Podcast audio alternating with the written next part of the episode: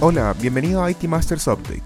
Acompáñanos cada lunes a revisar en 5 minutos las noticias más relevantes del mundo IT, para que comiences la semana mejor preparado. Hoy es 7 de junio y esto es lo que necesitas saber.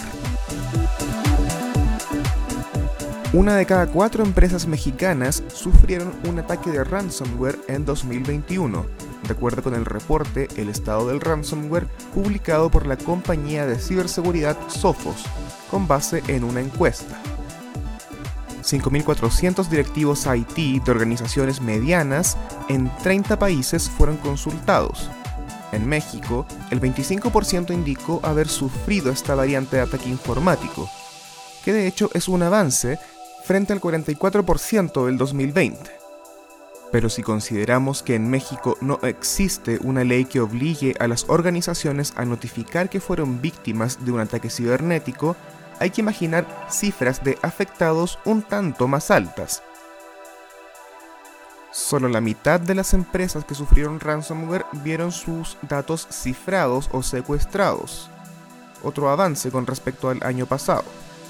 Pero hasta ahí llegan las buenas noticias, porque el impacto financiero del ransomware se duplicó a nivel global. Pasó de más de 760 mil dólares a 1.85 millones de dólares, sugiriendo una mayor especialización en los blancos.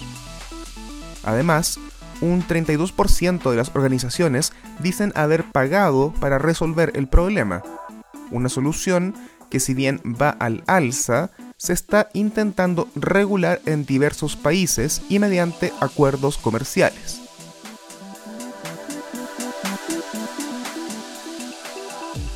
En otras noticias, comienza a dar frutos la reestructuración a Ant Group, pues la unidad de finanzas para el consumidor ganó la aprobación del regulador local para comenzar a operar en la ciudad de Chongqing.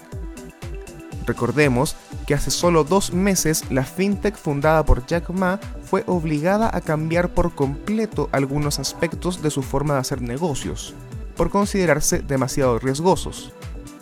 Así que esto se considera un primer signo de que las cosas van mejor entre Ant Group y el gobierno. La nueva unidad se encargará del negocio de préstamos que se volvió tan grande mediante la aplicación Alipay que emitió el 10% de los préstamos al consumidor el año pasado en todo China. Los préstamos mediante esta app representaron el 39% de las ganancias de Ant Group, así que solo podemos imaginar lo contentos que los debe tener esta noticia.